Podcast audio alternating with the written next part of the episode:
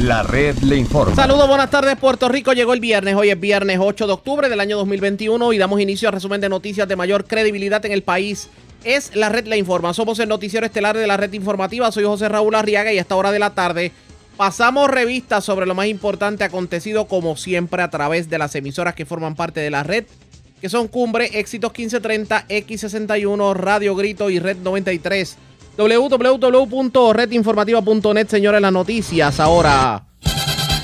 Las noticias. La red le informa. Y estas son las informaciones más importantes en la red le informa por hoy viernes 8 de octubre. Comisión de Ética del Senado de Puerto Rico decide no ver cinco de las seis querellas contra el senador popular Albert Torres porque alegan que las mismas hablan de hechos ocurridos hace más de tres meses. Sobre el particular, el exsecretario del Partido Nuevo Progresista, Jun Rivera, levanta bandera del toallazo. Dice que lo que pretenden es simplemente engavetar el asunto y acusa a los legisladores populares del centro de la isla de esconder la cabeza como avestruz en esta situación. Uno de ellos reaccionó y se defiende a las acusaciones. Dice que le está pidiendo a la Comisión de Ética que no deje de investigar el asunto de Albert Torres, aludiendo tecnicismos para la transparencia dentro del Partido Popular. Se defiende el sector de los supermercados, niegan la norma sea tratar de venderle artículos expirados a los clientes como dejó entrever el secretario del DACO. Hoy en Aguadilla la gente se tiró a la calle en contra de Luma y los apagones.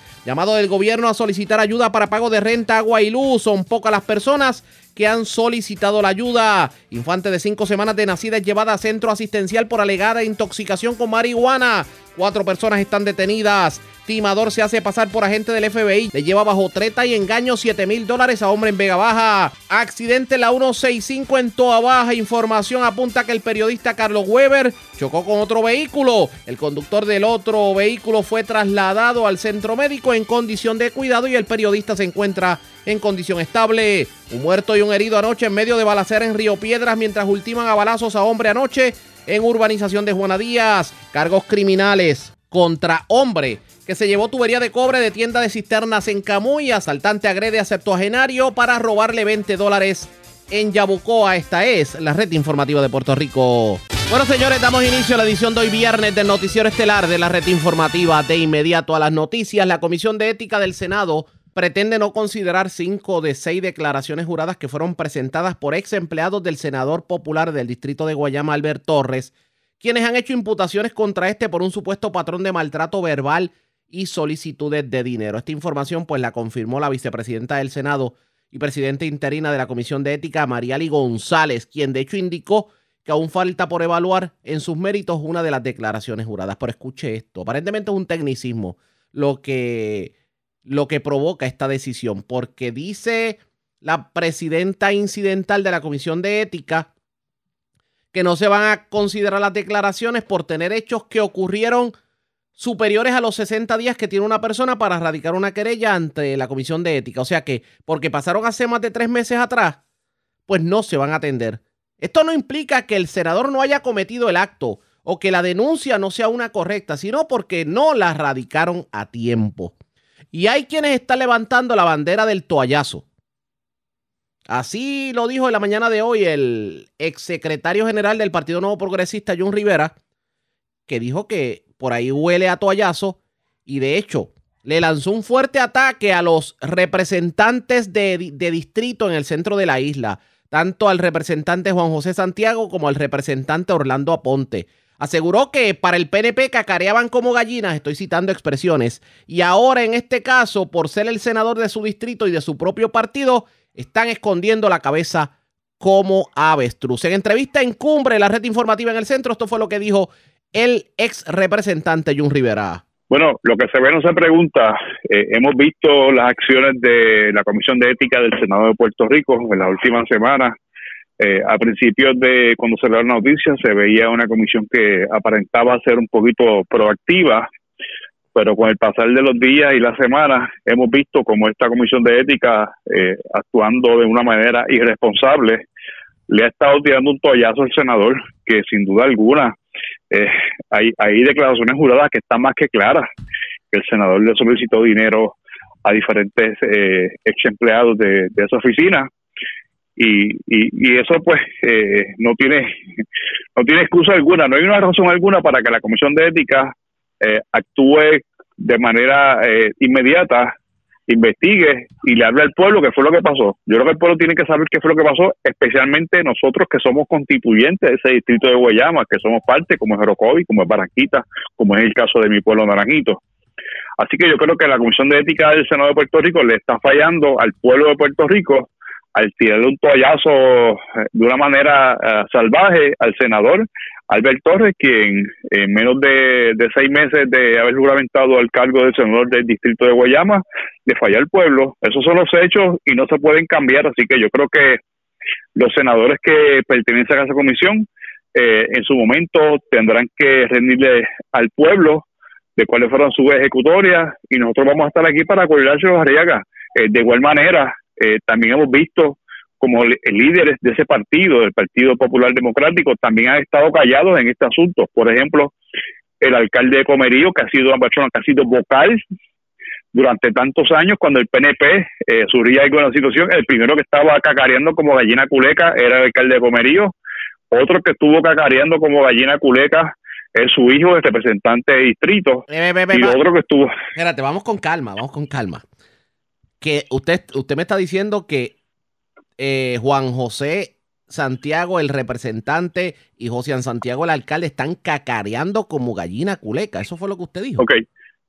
Yo te repito. Ajá. El alcalde de Comerío, José Santiago, su hijo, Juan José, que es representante, y el otro representante de Barranquitas, Orlando eh, Aponte. Orlando Aponte, parecían gallinas culecas en una granja cada vez hablando como hablaban todos los días en, en, la radio, en la televisión, en las redes sociales, cada vez que había alguna situación con algún legislador o algún alcalde del PNP. Ahora están como el avestruz, están escondidos eh, y no hablan y no dicen nada. Eh, esa es esa es la doble cara de la hipocresía en la política que para algunas cosas hablan mucho y para otras no. Así que eh, el pueblo está viendo lo que está sucediendo el pueblo está conociendo la otra parte de estos líderes y en su momento le, le pasará factura y los evaluará y, le dirá te equivocaste y se lo va a demostrar con una acción. Eso se llama voto. En el 2024 le pasará factura a todas estas personas. así, va a ser. Que por ejemplo, escuchamos mucho, por ejemplo, a un Orlando Aponte hablando de los casos que se radicaban en contra de Joan Hernández y ahora no lo escuchamos con el, con el senador de su distrito, Alberto Rey. Mira, eh, eh, este representante que allá en el Capitolio, sus compañeros representantes de su partido, no del PNP, eh, Ariaga, escúchame bien, de su partido le dicen mecha corta al representante Orlando Aponte. Eh, me, porque aprende, mecha, corta. Sí, porque prende de medio maniguetado, prende, se agita y pierde la compostura. Este señor lo escuchamos, yo lo escuché, yo lo vi, tú también, Arriaga, y tú quizás lo entrevistaste en varias ocasiones cuando pasó la, pasaron la situación del compañero Urayo Hernández, era el más vocal, era el más que hablaba, era el que quería presentar medidas, el que llevó documentos que me parece que también al gobierno federal. Exacto. Ese era Orlando Ponte, y ahora callado, ahora está calladito y no dice ni esta boca es mía. Ese es el representante Mecha Corta, Orlando Aponte, que en su momento cacareó también como la gallina culeca. Ese, esa es la historia y no la podemos cambiar. ¿Y dónde está la delegación del Partido Nuevo Progresista en la Comisión de Ética que no los hemos escuchado vocalmente denunciando esto? Bueno, yo he escuchado eh, muy claramente al portavoz del PNP, el senador Tomás Rivera Chat, eh, denunciando públicamente en varios medios de comunicación, tanto en la radio, prensa escrita como en televisión, las actuaciones de este senador, al igual que también he escuchado al senador Gregorio Matías y otros compañeros que han estado hablando sobre este tema. Eh, públicamente lo han dicho y no tengo dudas que en los próximos días, una vez esta comisión le tire finalmente el tollazo al senador, eh, hablará nuevamente, dirá al pueblo qué es lo que está pasando. Este, así que eh, eh, el PNP ha hecho su trabajo. Aquí el que el que falló fue el senador popular. sus, sus ex empleados lo, lo dijeron y no solamente lo dijeron, lo pusieron por escrito en una declaración jurada. Estos, estos ex, empleados fueron a la Oficina de Recursos Humanos, la Oficina de Recursos Humanos a petición del presidente del Senado eh, hacen una investigación, se la emiten al presidente del Senado. Este a su vez lo somete a la Comisión de Ética y sus compañeros senadores le tiran el toallazo. Yo creo que eh, le faltan le faltan al juramento que hicieron el 2 de enero de este año de, proteger al pueblo y defenderlo. Eh, contra quien sea. Y, pero, dígame algo, por ejemplo, eh, yo recuerdo que, por ejemplo, hay una ley que los delitos de corrupción no prescriben y incluye al legislativo y al ejecutivo, pero en este caso, como no pasa el sedazo de la Comisión de Ética, ¿esto no aplicaría entonces? Bueno, yo creo que aquí hay que evaluar eh, los actos, ver las, declaraciones juradas y pedirle al Departamento de Justicia que haga una investigación al respecto. Así que eh, yo no dudo que más adelante nuestra delegación en el Senado estará sometiendo alguna petición al secretario de Justicia para que investigue estas situaciones porque la realidad es que hay aquí unos delitos. Esa es la realidad eh, y yo creo que, el Senado tiene que asumir la riega. El Senado el Senado tiene que asumir su responsabilidad en este asunto y atenderlo eh, de manera correcta y, y no como están haciéndolo ahora. Albert Torres, Mariana Logales, ¿qué otros casos hay por ahí andando? Bueno, en, el, en el futuro saldrán otros casos. Este, yo espero, ¿verdad? Uno quisiera que no, no importa el partido que sea el legislador, uno no quisiera que, que, ese fuera el, el, asunto que discutimos, que discutamos día a día. dígame, dígame algo, no sé por qué tengo el leve presentimiento de que para la gente las comisiones de ética, tanto de Senado o Cámara, simplemente son verdugos en contra del PNP y cuando los casos son de o líderes políticos de otros partidos políticos no se tocan ni con una vara larga. Sí, mira, en el pasado, en el pasado la Comisión de Ética de la Cámara juzgó a varios compañeros de nuestro propio partido. Y no es la primera vez, el, el PNP ha destituido a, a, dos ex representantes, a Iván Rodríguez y, al, legislador que era el del área de, de, de Gurabo, no recuerdo el apellido, apellido ahora, este, y se señalaron varios compañeros que se investigaron y se, y se, y, se tomó acción contra ellos. Eso, eso, eso el PNP está en récord. Ahora, el, líder, el liderato del Partido Popular no puede decir lo mismo porque le están tirando un toallazo. Esa es la realidad. Así que eh, el pueblo eh, está mirando, está evaluando y lo va a jugar en su momento. Este, yo creo que, que Albert, quien, quien es una, una gran persona, yo no puedo sacar una cosa de la otra, eh, cometió unos errores y tiene que, tiene que tener consecuencias, porque si no hay consecuencias, la conducta se vuelve a repetir. Mira, a mí me parece escuchar a esta hora de la, a esta hora que estamos hablando, a sus detractores decir, no, porque Jun Rivera, ¿cómo es que va a hablar de eso? Porque aquella vez le tiraron un toallazo cuando alegadamente conducía en estado de embriaguez un vehículo y chocó otro, etcétera, etcétera. A mí me parece escuchar eso, eso no falla. Pues, pues pues la respuesta a eso es muy sencillo. Si eso es lo que tienen ellos debajo de la manga, pues la respuesta es sencilla. A mí me investigó el Partido Popular, el secretario de Justicia.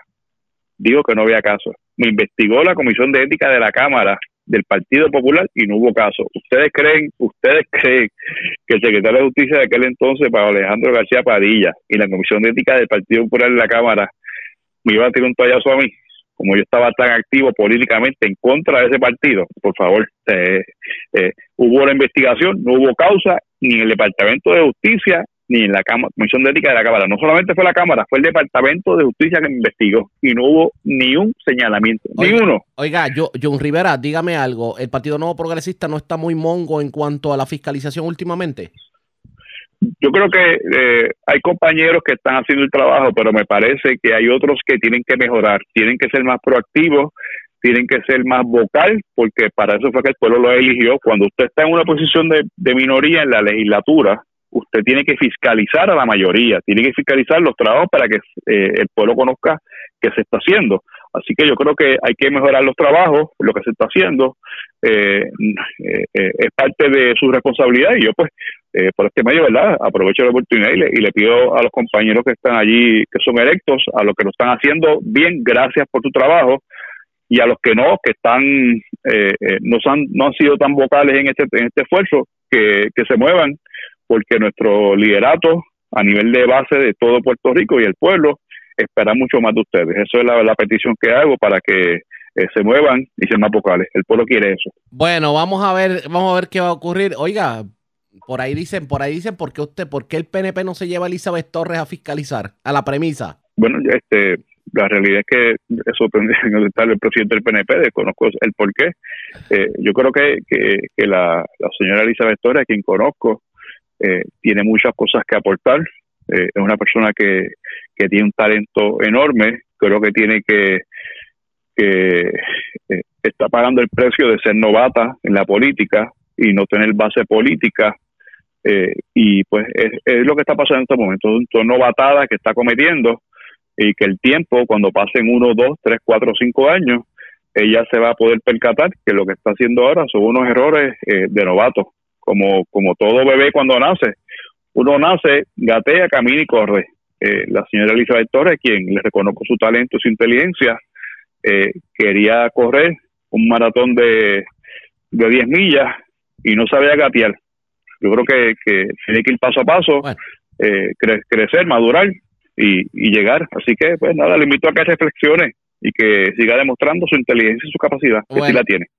Fuerte las declaraciones que hace John Rivera, pero no solamente le tiró la cascarita a los, a los opositores, por ejemplo, en el caso de Juan José Santiago y el caso de Orlando Aponte.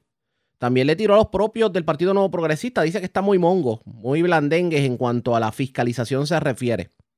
A esto le vamos a dar seguimiento, pero antes hacemos lo siguiente. Presentamos las condiciones del tiempo para hoy.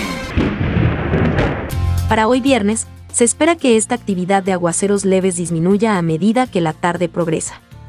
Temprano el día de hoy, comenzó a filtrarse a través de la región una masa de aire seco con particulado de polvo de Sáhara. Como resultado, se esperan condiciones mayormente estables con cielos brumosos y aguaceros sobre el oeste de Puerto Rico de corta duración. Vientos de leves a moderados prevalecerán a través de la región. Por lo tanto, se esperan condiciones del tiempo mayormente tranquilas a través de las aguas costeras y expuestas con oleaje de hasta 5 pies.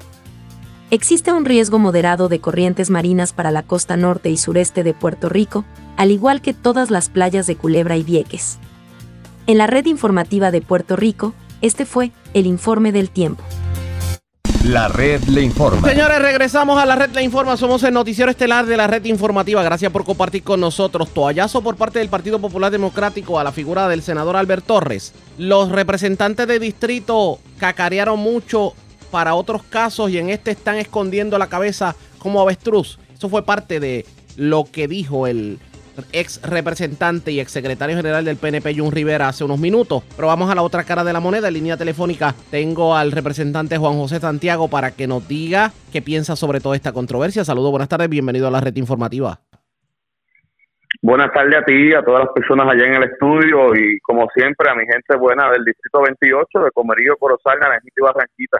Y gracias por compartir con nosotros. Dice Dice Jun Rivera, que usted lo conoce bastante bien, de hecho usted le ganó en, la elección, eh, que para otros casos que se comentaban en el pasado, cuando había querellas éticas, por ejemplo, recordamos el Durayón Hernández, por ejemplo, que tanto usted como su homólogo en el distrito, eh, el licenciado Orlando Aponte, voy a citar expresiones con mucho respeto, que cacareaban como gallinas, pero que en el caso del senador popular Albert Torres, ante la decisión que tomó ética de que no va a considerar las declaraciones juradas que se sometieron por eh, ser sometidas por hechos que ocurrieron 90 días atrás, que en este caso han escondido la cabeza como avestruz. Y yo le pregunto, ¿es cierto eso? ¿Y cuál es su postura ante la situación del senador de su distrito, Albert Torres?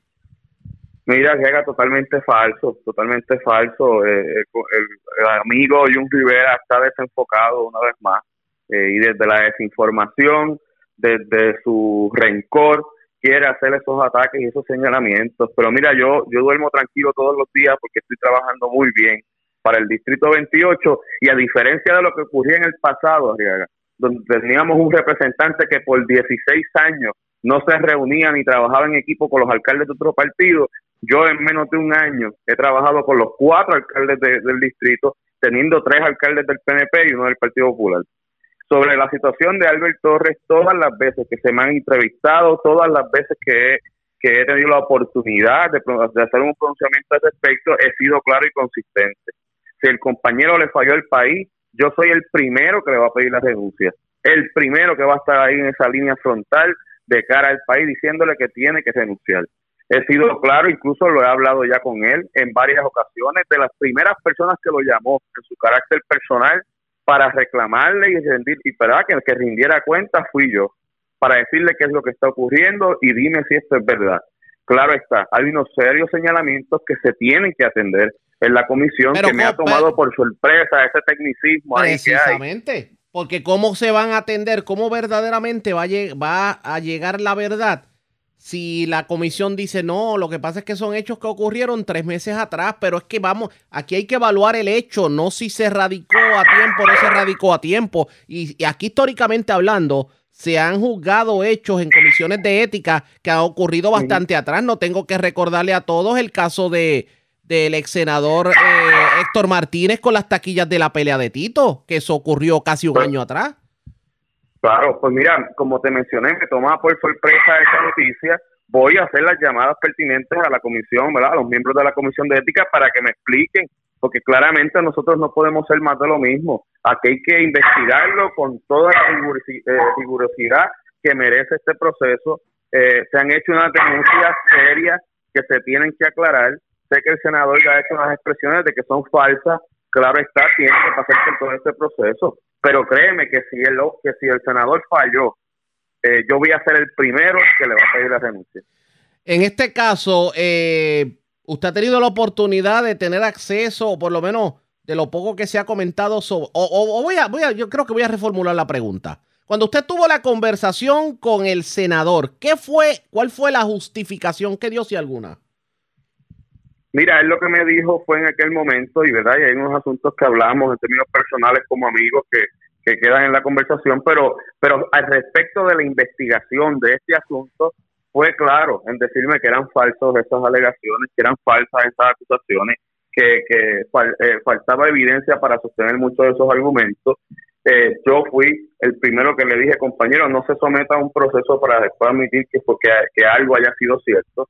Si es verdad, eh, dilo de frente, dilo sin miedo y vete con la frente en alto. Eh, pero insistió en que no, en que eran alegaciones que son falsas.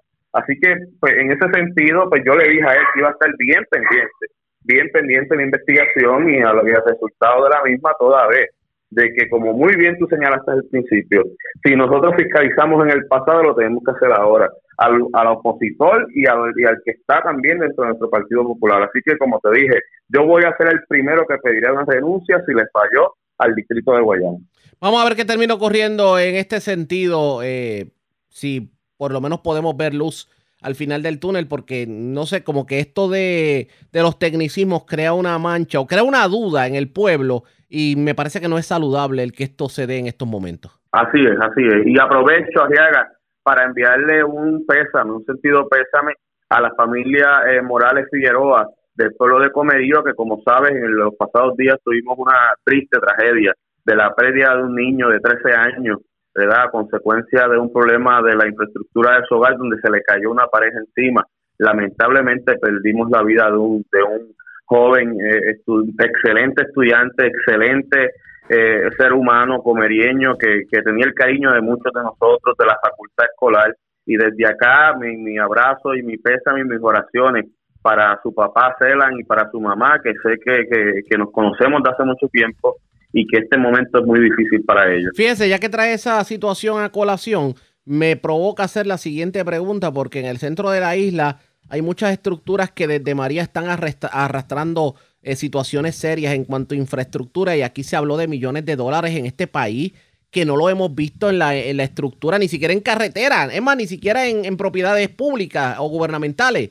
Eh, a, a, mí me parece que alguien utilizó un dinero que no debió haber utilizado en algo que no debió haberlo hecho y las casas están como si hubiera pasado el huracán ayer. Mira, en el caso de Comerío te puedo hablar específicamente que de, de las solicitudes de G3, las solicitudes que hicieron los ciudadanos para hacer reparaciones a causa de María, ¿no?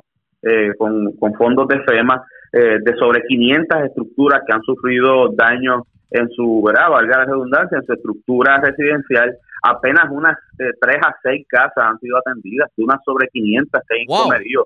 Lo mismo se lo mismo se repite en Corozal, lo mismo se repite en Naranjito y también en Barranquita. Ha sido sumamente lento este proceso y yo te puedo dar fe, lamentablemente y con, mucha indignación puedo decirte, eh, el, el, el sinnúmero de hogares que todavía permanecen eh, eh, con los azules. Tan reciente como ayer, yo estuve visitando la residencia de Delfina Rivera, en la comunidad de Río Hondo, sin comerío, donde eh, cada vez que cae un aguacero se le inunda su propia cama, su cuarto, su privacidad, su hogar entero, porque todavía permanece con todos los azules. Ya yo visité el hogar, identifiqué los fondos como representante y lo voy a hacer yo como representante de distrito ese proyecto de mejorar a su hogar. Pero así como ella, como, como Delfina, hay muchísimos casos más de envejecientes solos en sus hogares que ahora viven el temor de que no venga ningún tipo de huracán o, aguacero, ya que su estructura sigue dañándose. Eh, y como sabes, hay muchos, muchos eh, señalamientos que se están investigando, incluso por la Oficina del Contralor, con relación a todos esos eh, proyectos que, que se dieron en diferentes partes de Puerto Rico, donde cotizaban incluso inodoros o puertas a uno, a uno, a uno, ¿verdad? Cantidades exorbitantes. Así que estamos muy atentos a esa, a esa situación, pero sí debo decirte que ha sido muy lento este proceso, ya más de cuatro años de los huracanes. Hay que ponerle el cascabel al gato. Gracias, representante, por haber compartido con nosotros. Buen, buen fin de semana. Y de hecho, me saluda el perrito. Sí, lo tengo por ahí, Garriaga, y este próximo 9 y 10 de eh, octubre. Ajá, sábado y domingo. Tengo, este sábado y domingo tengo el festival, la primera feria artesanal del Bosque Montechoca en Corozal. Así que te hago una invitación para que asistas, te enviaré la promoción a tu teléfono y también le hago una invitación a todos los que nos escuchan. Sábado y domingo en la feria artesanal del Bosque Montechoca en Palo Blanco, en Corozal. Adelántame qué va a estar ocurriendo allí en el en Montechoca, cuénteme. Pues mira, esto es un proyecto que yo he llevado a cabo como representante, donde vamos a estar ¿verdad? retomando la agenda cultural eh, teniendo sobre más de 40 artesanos de la región de la montaña que venderán allí sus artes y sus productos. Adicional a eso, la música será con artistas del patio, de allí de, del propio Colosal, gracias a diferentes entidades y comerciantes. La, la comida, ¿verdad? Los kioscos que venderán comida y refrigerios eh, será para recaudar fondos para las clases graduandas de Corozal. Así que es una iniciativa para toda la familia y obviamente principalmente para darle exposición y promoción a ese bosque Montechoca sobre más de 240 cuerdas eh, de un paraíso con un gran verdor que está ahí en el centro de la montaña que queremos que el país entero lo conozca para que tenga esa desconexión a veces de verdad de tantas situaciones que vivimos ese ese ese eh, momento para tú poder interactuar con la naturaleza eh, es una cosa inolvidable así que mi exhortación para que vayan y participen del evento y me gustaría que fuera para que pudieses conocer del bosque y también de la de la de la de lo distintivo que son nuestros artistas de, de la región de la montaña. Vamos a estar pendientes. Gracias, buen fin de semana. Buen día. A la pausa cuando regresemos. Verdaderamente es la norma uno encontrar artículos expirados, sobre todo carnes, en los principales supermercados del país a raíz obviamente de las más recientes intervenciones que ha hecho el DACO sobre el particular y las expresiones del titular del DACO, el licenciado Edan Rivera. Vamos a analizar el tema. También hablamos sobre lo que está ocurriendo en Mayagüez con el Partido Popular Democrático. ¿Será que Guillito va a abandonar la presidencia del Partido Popular? Es lo próximo, la pausa. Regresamos en breve.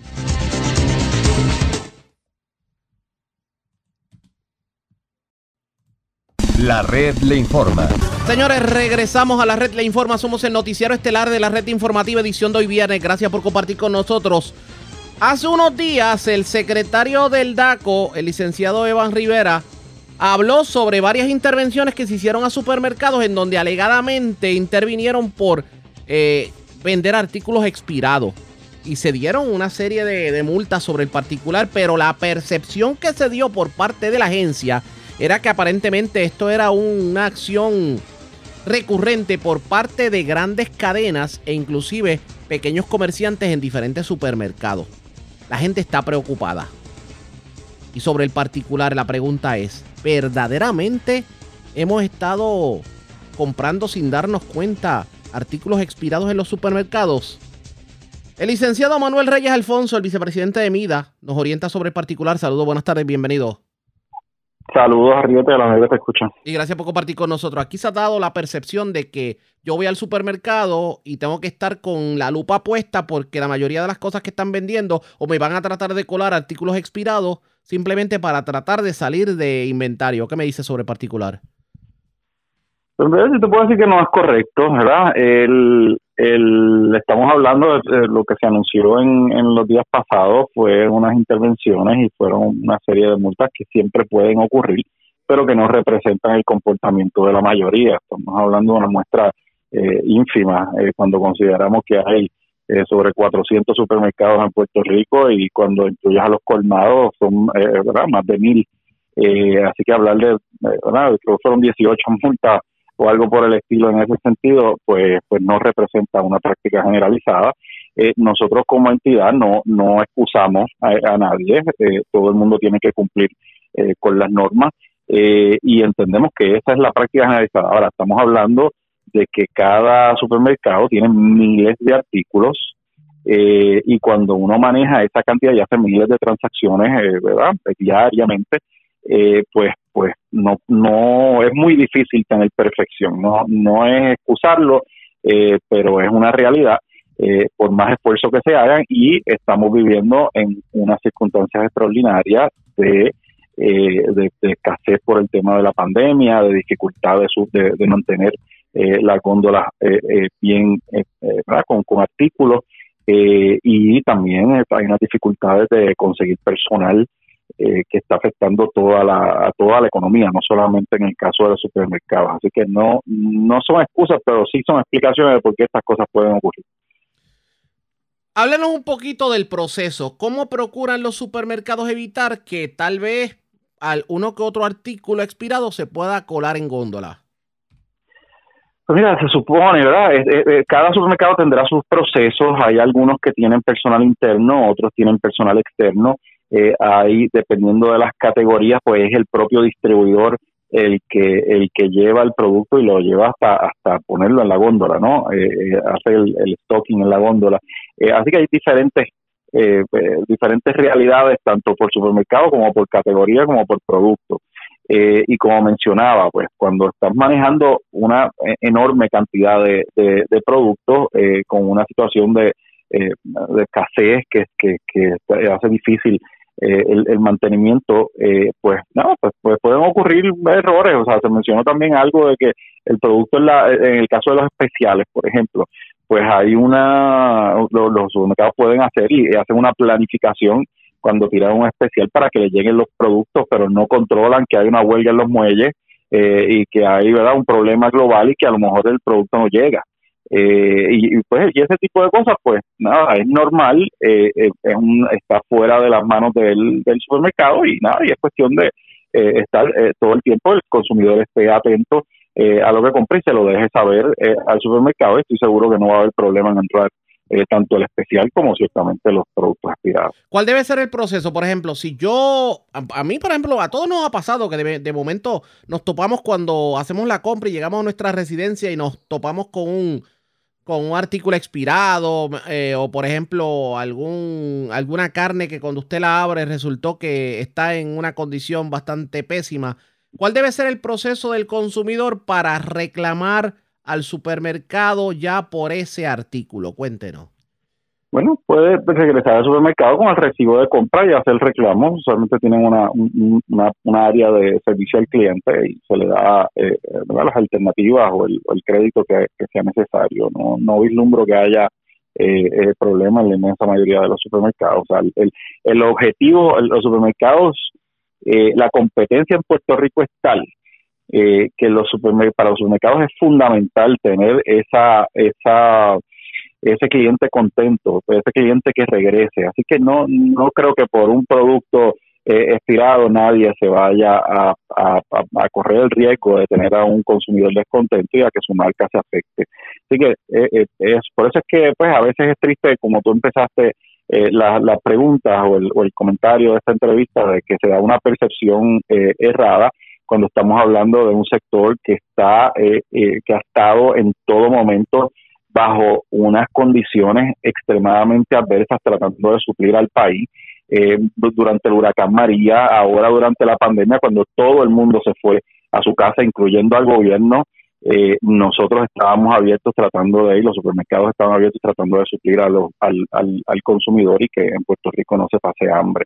Así que pues, estas cosas hay que ponerlas en un balance y, y yo te diría que cuando pone cuando haces ese balance los positivos y los sacrificios que ha hecho esta industria son son enormes y deben ser reconocidos y, sobre todo los empleados eh, de la industria que son unos héroes eh, que se corrieron el riesgo eh, de estar operando mientras otros estaban en su casa. Vimos un informe que se, se presentó en el día de ayer en donde se decía que por lo menos más de un 50 o 60% de los comercios en este país se vieron obligados a subir los precios para poder subsistir de, de los artículos que vendían en sus comercios.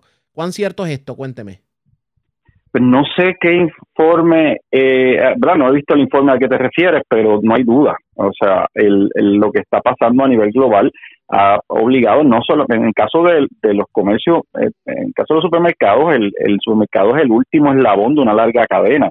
Eh, y si cada uno de esos eslabones desde el inicio eh, está subiendo sus costos operacionales y está subiendo sus precios, pues todo eso se suma y llega al final de la cadena. No es culpa del supermercado o, no es solamente los aumentos en costos del supermercado, sino de, ese producto fue eh, subiendo de precio a medida que iba pasando cada eslabón desde los agricultores, los distribuidores, el tema de la transportación, eh, el, asunto de la escasez eh, global, mayor demanda que oferta, todo eso va incrementando precios y al final, pues cuando lo adquiere el supermercado a un precio mayor, le, añade su, su costo y su ganancia y eso es lo que el consumidor ve pero el supermercado es el último eslabón y posiblemente el que menos eh, capacidad de influenciar el precio tiene.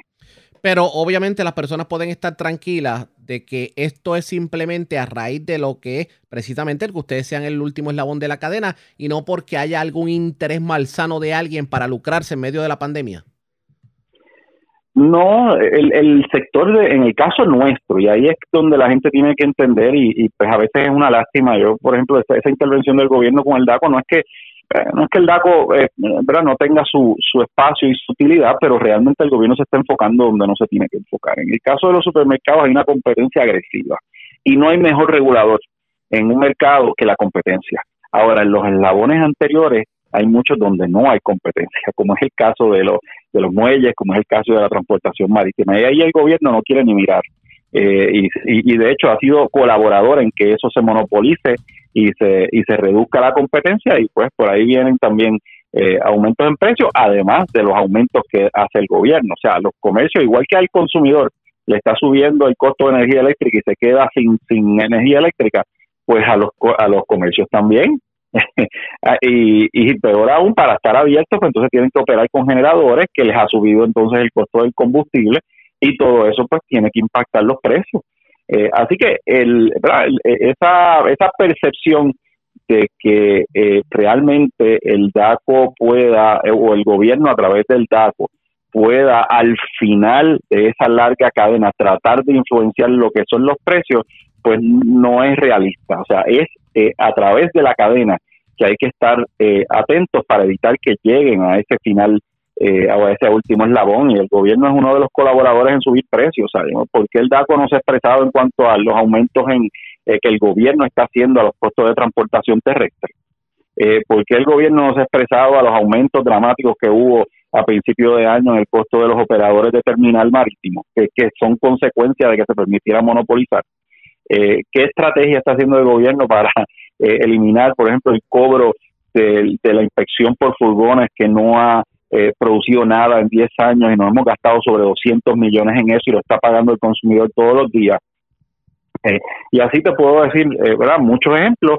así que eso es lo que lo que deberíamos estar mirando. Entonces es muy fácil uno tratar de dar la impresión al final eh, de la cadena que de alguna forma se puede eh, eh, controlar con, con el, último eslabón que no realmente no controla lo que hay algo, Aquí hay algo, me parece que aquí hay algo más. Escuchándolo usted y obviamente a raíz de las preguntas, me a veces uno tiende a llegar a conclusiones. Y no sé por qué tengo el leve presentimiento de que aquí están tratando de demonizar al sector de supermercados en el país y de distribución de alimentos. Y me explico por un lado decir que las que venden carnes expiradas, por el otro tratar de decir, no, están aumentando indiscriminadamente los precios. ¿No le parece que es demasiado ataque a este sector del país?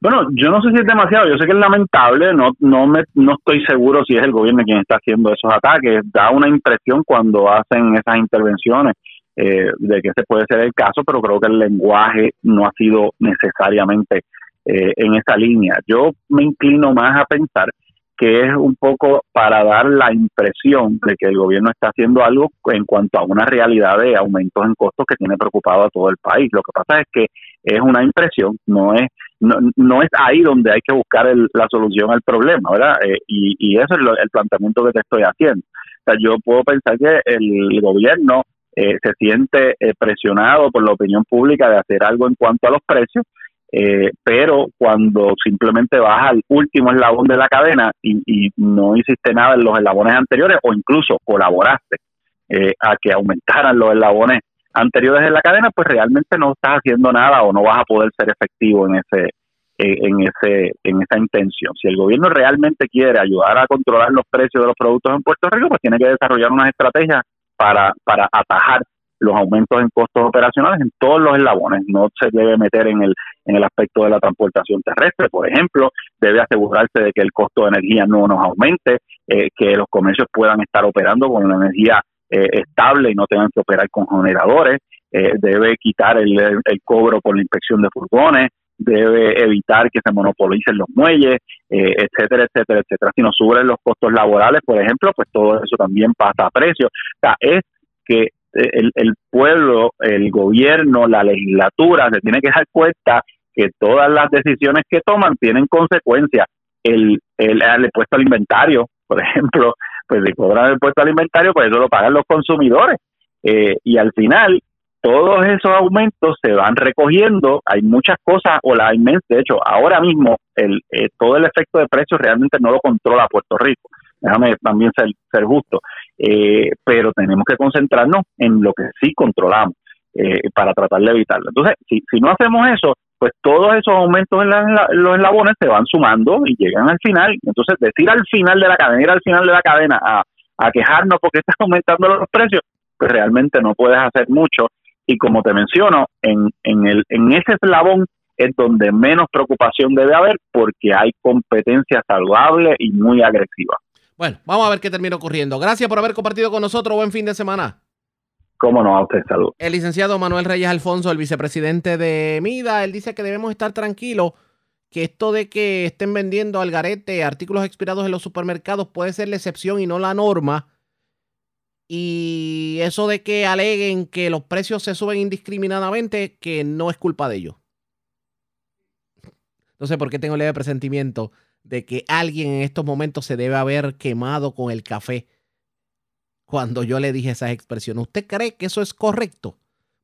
Analícelo usted y después nos cuenta. La red. A la pausa, cuando regresemos las noticias del ámbito policíaco más importantes acontecidas, entre las que tenemos que destacar, lamentable, un infante de cinco semanas de nacida fue llevada a un centro asistencial con alegada intoxicación con marihuana. Cuatro personas fueron detenidas, entre ellos la madre de la infante. El periodista Carlos Weber se vio involucrado en un accidente bastante fuerte en la recta del Caracol en Dorado. De hecho, la persona con quien chocó fue trasladada en condición de cuidado al centro médico de Río Piedras. Y un timador se hizo pasar por un agente del FBI y bajo tres días engaño le llevó sobre 7 mil dólares a una persona en Vega Baja. En lo próximo, la pausa, regresamos.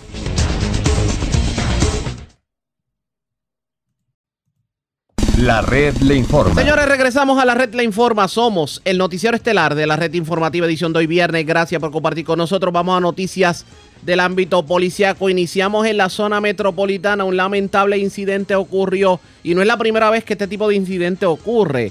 Porque resulta que una infante de cinco semanas de nacida aparentemente fue llevada a una institución hospitalaria luego de resultar intoxicada con marihuana. Además, eh, una dama se creyó de que aparentemente otra la había agredido. Un hecho violento ocurrido en Bayamón también. Escuchen bien, en el área de Vega Baja una persona recibió una llamada de un alegado agente del FBI que decía que tenía una orden de arresto en su contra y que le diera miles de dólares para olvidarte, para como quien dice, meter eso debajo de la gaveta y resultó ser un fraude. Y también se llevaron un sobre con dinero, con más de mil dólares de un vehículo en la zona de Toalta y es Iliana Echevarría, oficial de prensa de la policía en el cuartel general, quien nos trae detalles en vivo. Saludos, buenas tardes. Buenas tardes. En horas de la tarde de ayer, jueves, se reportó una aprobación ilegal ocurrida en la calle Serra, que ubica al lado del negocio Grillón. Esto fue en Santurce. Según informe preliminar, alegó el querellante Carlos Díaz, que estacionó su vehículo marca Ford modelo Expedition del año 2021 a eso de las 2 y 44 de la tarde en el lugar antes mencionado y al regresar se percata que el cristal pequeño de la puerta posterior lado izquierdo estaba roto. Al verificar el interior de su vehículo, alguien se apropió de un sobre que contenía en su interior 1.235 dólares en efectivo. El agente Carlos, el agente Ángel Carrasco investigó preliminarmente y refirió a la División de Propiedad del Cuerpo de Investigaciones de San Juan, quienes continuarán la investigación. Por otro lado, una agresión agravada fue reportada en la noche de ayer, hechos ocurridos en la barriada Vista Alegre de Bayamón. De acuerdo a la información preliminar, alegó la querellante Brenda Saez Guzmán que alguien el cual desconoce agredió a la víctima en el área de la cabeza y diferentes partes del cuerpo. El perjudicado fue atendido en el Hospital Medical Center de Bayamón, donde el médico de turno diagnosticó fractura craneal, sangrado y pérdida de conocimiento. Este individuo se encuentra en estado crítico. El agente Pagán, adscrito a la División de Agresiones del Cuerpo de Investigaciones Criminales de Bayamón, se hizo cargo de la investigación. También una querella de timo y estafa fue reportada a las 2 y 56 de la tarde de ayer en el kilómetro 41.3 de la carretera 2 en Vega Baja. Según alegó O'Neill Camacho, que recibió una llamada de José Torres, un supuesto agente del FBI del estado de Illinois, en la cual le indicaba que tenía una orden de arresto en su contra, por lo que debía pagar la cantidad de 7 mil dólares a la cual accedió. Este envió 4.500 mediante transferencia bancaria, 500 mediante ATH móvil y 2.000 mediante transferencia a través de Western Union, resultando ser un fraude. Caso referido a la División de Propiedad del Cuerpo de Investigaciones Criminales de Bayamón, quienes continuarán con la investigación. Por otra parte, policías municipales de Guaynabo realizaron un arresto por posesión de sustancias controladas y en medio de intervención se verificó una posible y alegada intoxicación por sustancias controladas de un infante de cinco semanas de nacida en el expreso Rafael Martínez Nadal, kilómetro 0.1 en Guaynabo. Según se informó, en el lugar fueron detenidos dos hombres y dos mujeres, incluyendo a la madre de la niña, y cuyas edades fluctúan entre 20 y 21 años quienes transitaban en un Mitsubishi Lancer color blanco y del año 2002. A estos se les ocupó dos frascos de aparente marihuana y el vehículo. La infanta, la cual no está inscrita, tuvo que ser transportada al Hospital San Jorge Children's Hospital y su condición fue descrita como estable. Este caso médico lo investigó el policía municipal Luis Quintana y alertó a las autoridades una trabajadora social del Departamento de la Familia, Vanessa Villanueva. Se espera que en las próximas horas este caso sea consultado con el fiscal de turno para la posible erradicación de cargos por sustancias controladas y negligencia. Gracias por la información. Buenas tardes. Buenas tardes. Gracias, Eriliana Echevarría, oficial de prensa de la policía en eh, la zona metropolitana. Nos quedamos en la zona metropolitana. Esta vez, Vivian Polanco, oficial de prensa de la policía, nos habla sobre un accidente ocurrido en la 165 de Levitown a Dorado, lo que llaman la recta del Caracol. Aparentemente en donde se vio involucrado el periodista Carlos Weber, aparentemente impactó otro vehículo que viajaba eh, que pues transitaba en condición, en, debo decir, en dirección contraria.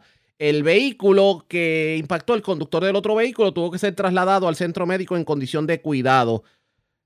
Además, eh, se, una persona fue asesinada, otra resultó herida de bala.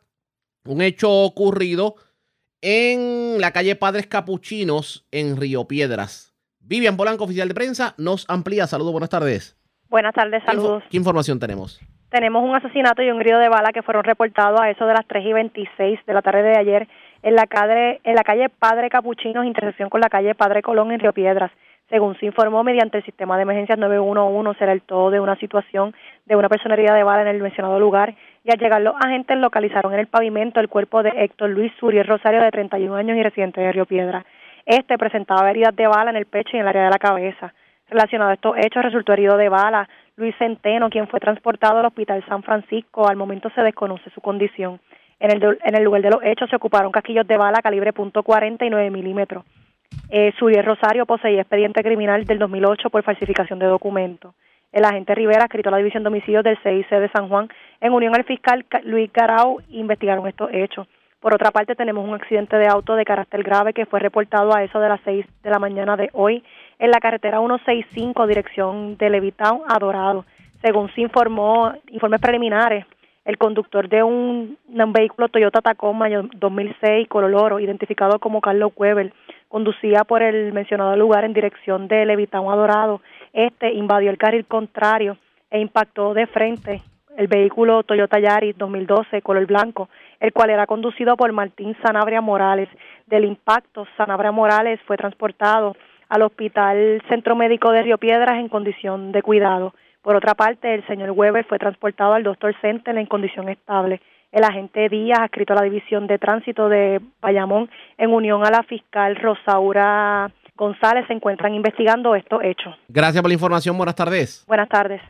Gracias, era Vivian Polanco, oficial de prensa de la policía en el cuartel general de la zona metropolitana. Vamos a la zona este de Puerto Rico, porque una, una persona fue encontrada muerta en un motel de Las Piedras y también en Las Piedras desconocidos se llevaron un bote de una residencia en el barrio Montones.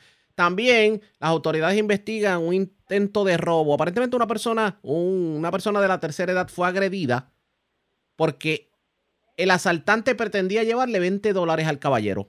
Y la información la tiene Yaira Rivero, oficial de prensa de la policía en la zona este. Saludos, buenas tardes. Hola, muy buenas tardes.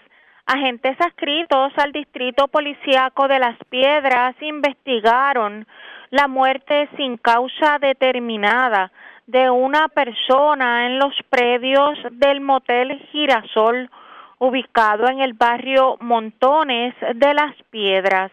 Según información preliminar, una llamada al sistema de emergencias 911 alertó a las autoridades sobre una persona muerta en el mencionado lugar.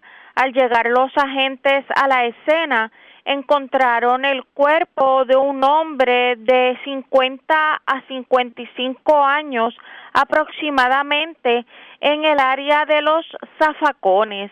El mismo, se alega, era empleado del lugar y al momento no ha sido identificado oficialmente por las autoridades.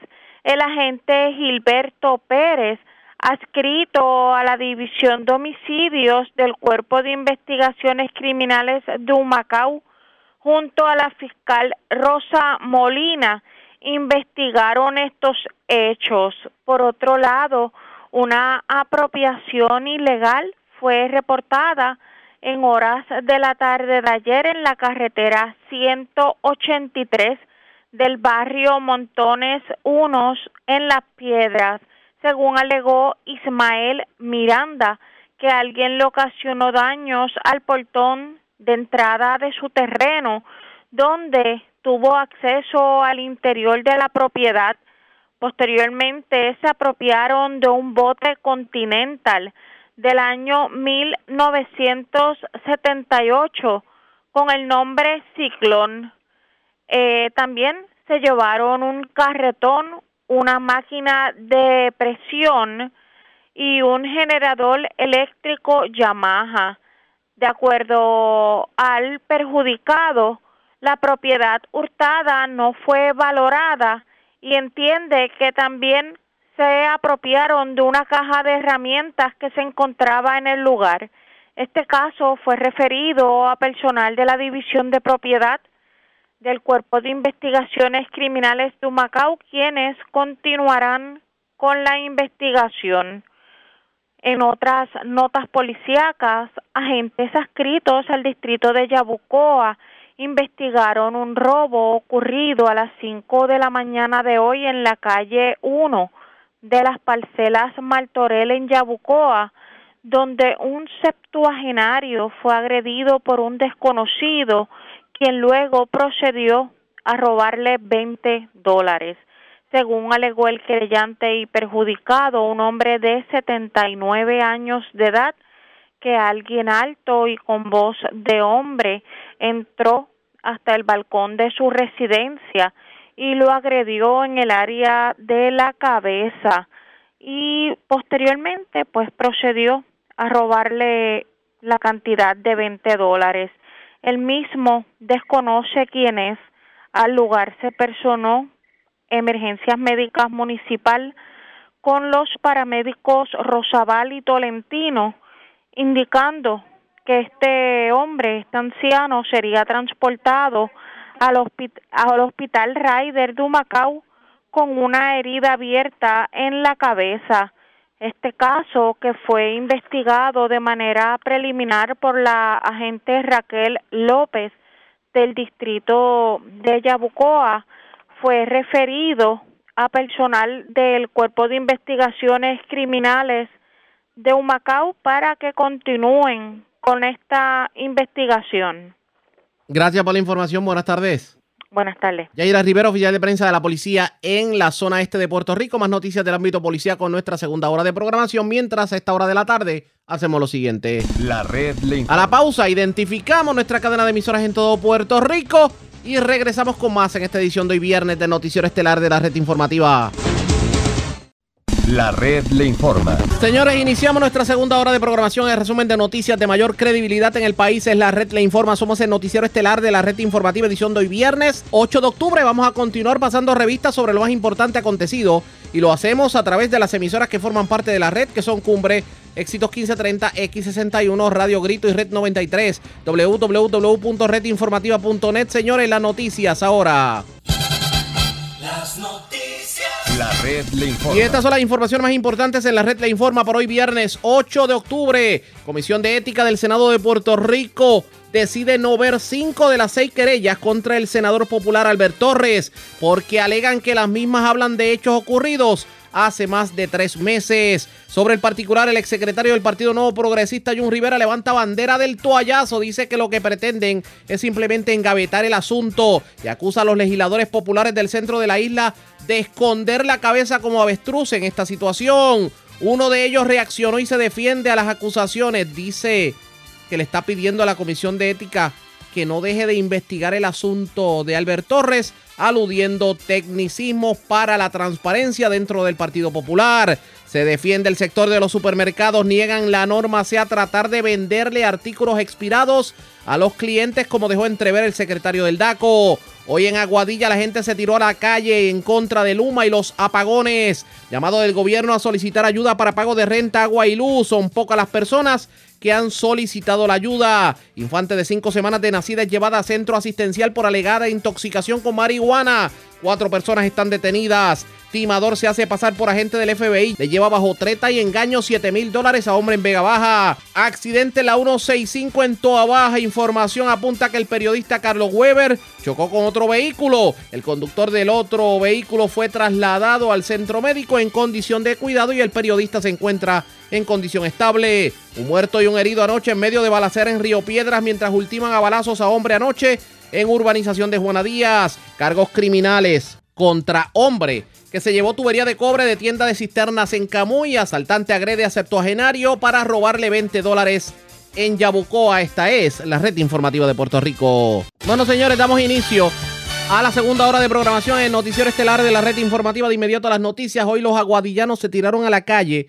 Esto en protesta por los continuos apagones que se viven en el municipio del noroeste de Puerto Rico. En la mañana de hoy tuvimos la oportunidad de hablar con el alcalde de Aguadilla, Julio Roldán, que fue quien precisamente convocó la manifestación y esto fue lo que nos dijo sobre el particular. Bueno, cuéntenos, ¿qué ha ocurrido en la marcha y por qué la marcha? Cuéntenos.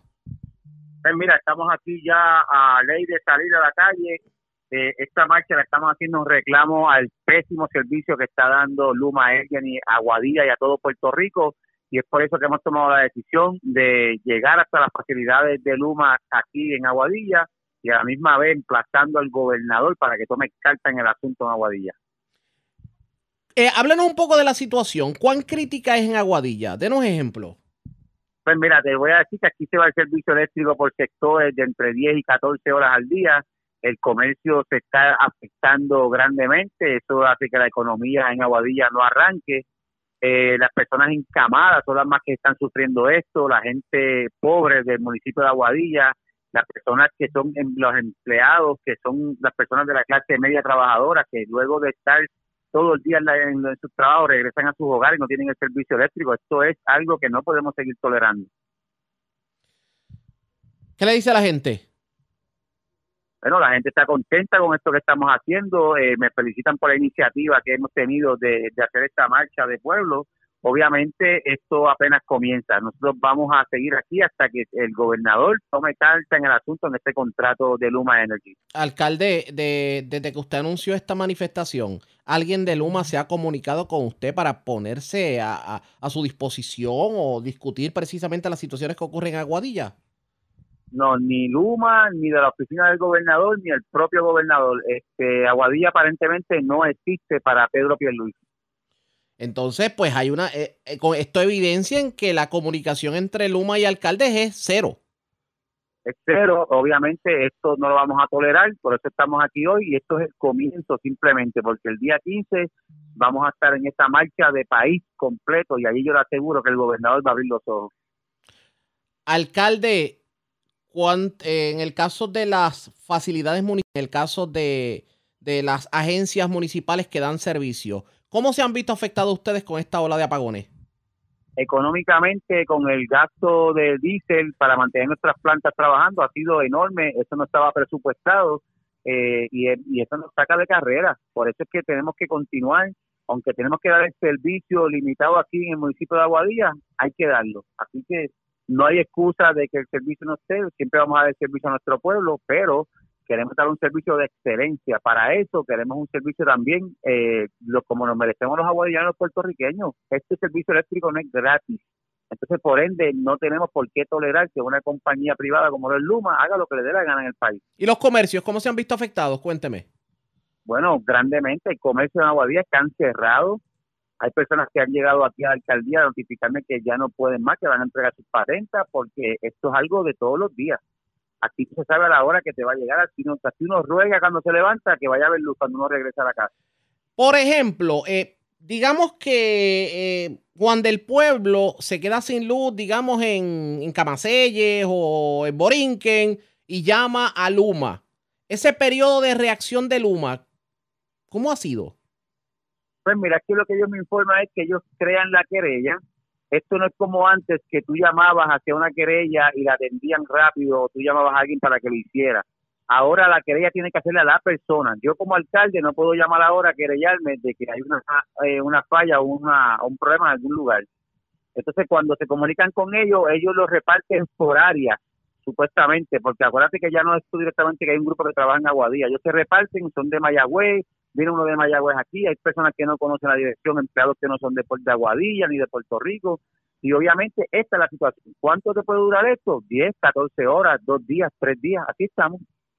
No pinta bien definitivamente y recuerdo una situación que ustedes tuvieron que atender. Ahora mismo usted tiene, ha tenido que recurrir nuevamente a, a brigadas, digamos, improvisadas por usted como alcalde estamos en el proceso de que si esto continúa así, volver a declarar ciudad está en estado de emergencia y tomar otras otras decisiones que sean favorables para el pueblo de Aguadilla.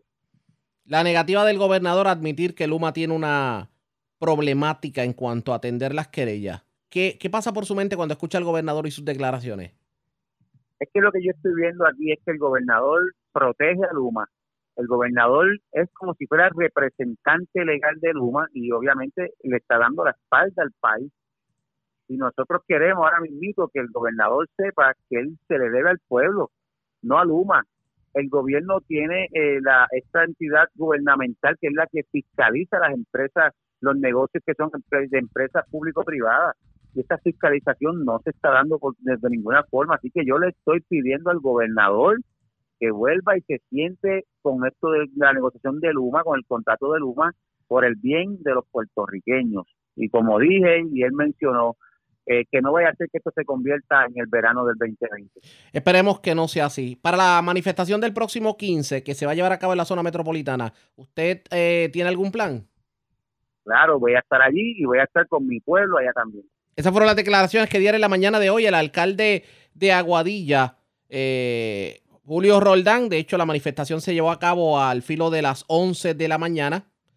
Y pues son muchos los que están bien molestos con la situación que está ocurriendo con los apagones. Vamos a ver cómo se calma esa situación en el transcurso del fin de semana. Pero ya que estamos hablando del gobernador, ¿qué piensa el primer ejecutivo sobre todas estas manifestaciones?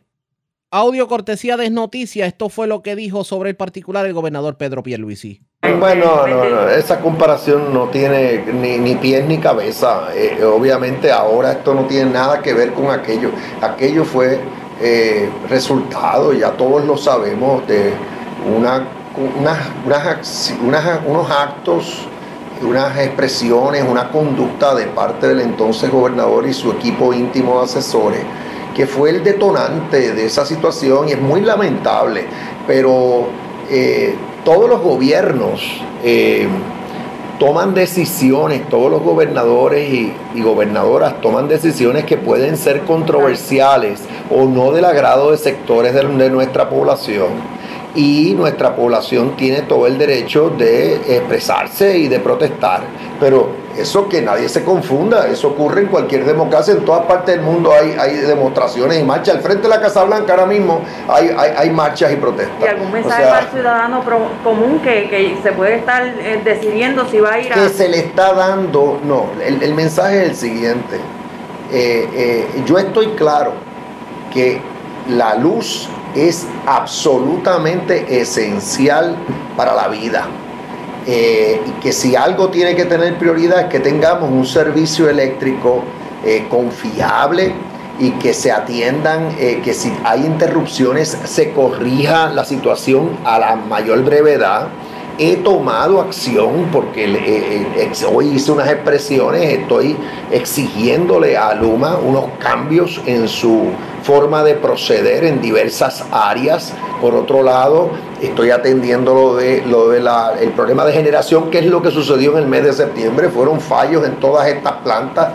Esos apagones fueron por problemas de las plantas. O sea, Luma está a cargo de las líneas de transmisión de las líneas eléctricas y, de los, y de los postes eléctricos, básicamente, y de los transformadores. Y la Autoridad de Energía, Eléctrica está a cargo de las plantas, donde se genera la energía como tal, ¿verdad?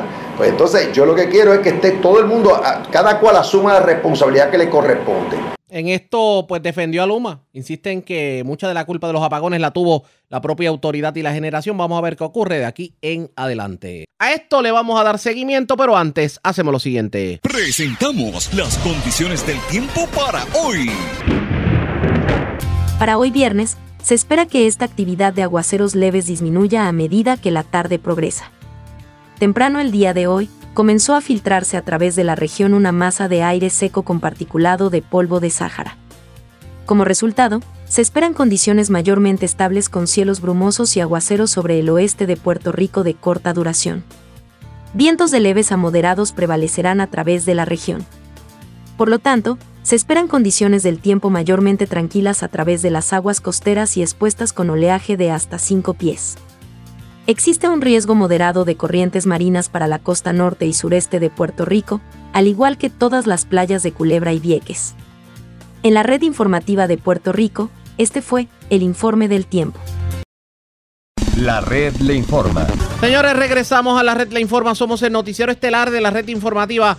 Edición de hoy viernes. Gracias por compartir con nosotros la ayuda que ofrece el programa de asistencia para la renta, que de hecho ayuda con el pago de alquiler, agua y luz a aquellos que se vieron afectados por la pandemia se ha extendido hasta septiembre del 2022, así lo confirmó hoy en entrevista el administrador de vivienda pública Alejandro Salgado. De hecho, eh, en una entrevista con Metro, Salgado sostuvo que dado al poco desembolso que se registró en estos pasados meses, la dependencia solicitó una extensión a la fecha límite. Hay muchas personas que no saben cómo solicitar esta ayuda, ni a quién le toca. Es más, hay personas que ni se han enterado. Y resulta que Estamos hablando de un programa que ayuda a las personas para el pago de la renta, sobre todo aquellos que se han visto afectados. Este programa fue anunciado por el gobierno a mediados de julio, sin embargo, ante una baja participación, pues se buscó esta extensión. ¿En qué consiste el programa? El único requisito de ingreso que establece el gobierno federal es que, que obviamente depende del municipio donde resida la persona. Eh, porque no es lo mismo los requisitos en San Juan que los requisitos, digamos, en Utuado, o en Orocovis, o en Patilla. Pero para que nos oriente, vamos a escuchar parte de lo que fue esa entrevista cortesía de Metro. ¿Quién se puede beneficiar de esa ayuda? De renta, de agua y de luz en medio de la pandemia. Vamos a escuchar en entrevista con Miguel Santiago. Escuchamos al titular de la Administración de Vivienda Pública, Alejandro Salgado Colón. ¿verdad? Como bien mencionaba, eh, ciertamente esta jurisdicción recibió unos 325 millones para correr este programa. Eh, debo decir que a la fecha hemos recibido unas 36 mil eh, solicitudes que están en proceso de evaluación para el desembolso, ¿verdad? De esas, como te mencionaba, ya hemos desembolsado unos 23.7 millones y continuamos trabajando para desembolsar la mayor cantidad de asistencia disponible. Te tengo que decir que hemos estado en conversaciones con el gobierno federal y hemos ¿verdad? llegado eh, a un acuerdo, se han emitido unas guías nuevas sobre el programa y ya el 30 de, el 30 de septiembre esa fecha no fue de ningún tipo de impacto en cuanto a los fondos que tenía esta jurisdicción disponible. Es decir, nosotros continuamos corriendo el programa, tenemos, continuamos con los 325 millones disponibles a la fecha para poder asistir a las familias eh, que se vieron afectadas por la pandemia y que necesitan algún tipo de ayuda para pagar ya sea su canon de arrendamiento o las utilidades de esa unidad que tienen alquilada. ¿Hasta qué fecha estos fondos estarán disponibles para la población? Estos fondos están disponibles hasta el 30 de septiembre del 2022. Ah, o sea, ¿cuánto más o menos se extendió en cuestión de tiempo? ¿Se extendió un año entero o simplemente eh, para, qué, para qué fecha originalmente estarían disponibles? Pues mira, este, este, programa originalmente estaba eh, eh, disponible hasta el 31 de diciembre de, este año. Posteriormente eso fue enmendado por el Congreso y el Gobierno Federal para extenderlo hasta el 30 de septiembre del 2022. Lo que pasa es que las guías originales del programa establecían que existía la posibilidad, como tú bien mencionabas al principio, de que al 30 de septiembre de este año eh, se llevara a cabo algún tipo de redistribución de fondos en aquellas jurisdicciones que no hubiesen eh, gastado el 65% o más. Eh, te debo decir que eso ha cambiado recientemente, como te dije, acaban de bajar una guía del gobierno federal en los pasados días, en las cuales establecen que en el caso de Puerto Rico, hablando específicamente, nosotros vamos a contar con todos los fondos que nos fueron asignados, es decir, los 325 millones hasta abril del 2022. En esa fecha lo que se, lo que se llevará a cabo es una evaluación de cuál ha sido el desembolso de la asistencia, eh, cuál es la, ¿verdad? Los, los fondos que, se, que necesita esta jurisdicción para atender la necesidad. Porque lo importante, ¿verdad? lo que hemos discutido con el gobierno federal es no, no tanto la cantidad de fondos que nos fue asignada, sino que esta jurisdicción, que Puerto Rico cuente con los fondos suficientes para atender la necesidad en Puerto Rico. Si la necesidad de Puerto Rico se cubre con 200, con 200 millones, con 250, con 300, lo importante es que se cubra esa necesidad. Y el compromiso del gobierno federal, al igual que el compromiso de esta administración, es que Puerto Rico cuente con los fondos suficientes para atender la necesidad de aquellas personas que se vieron afectadas por la pandemia y que han confrontado, que actualmente están confrontando problemas para pagar su alquiler. Igualmente las utilidades, ¿verdad? De esas unidades que tengan más alquiler. Me gustaría ¿verdad? que repasemos un poquito sobre los detalles de esta ayuda. Este, ¿Para qué tipo de demográfico de la población beneficiaría esta ayuda? ¿Para qué está intencionada? ¿Para qué tipo de persona o qué tipo de, eh, de sector de la población puertorriqueña? Mira, es bien importante que sepamos que esta asistencia está disponible para todos los puertorriqueños que cumplan con los requisitos del programa. ¿Y cuáles son? Rapidito. Eh, hay un requisito de ingreso eh, que establece el gobierno federal que depende del municipio donde resida la persona o la familia y de la composición familiar. Así que ese límite de ingreso va a depender, no es el mismo en San Juan que en Mayagüez, es lo mismo para una familia de una persona, de tres personas, de cinco personas. Ese es eh, el primer requisito que establece el programa, ¿verdad? Un límite de ingresos.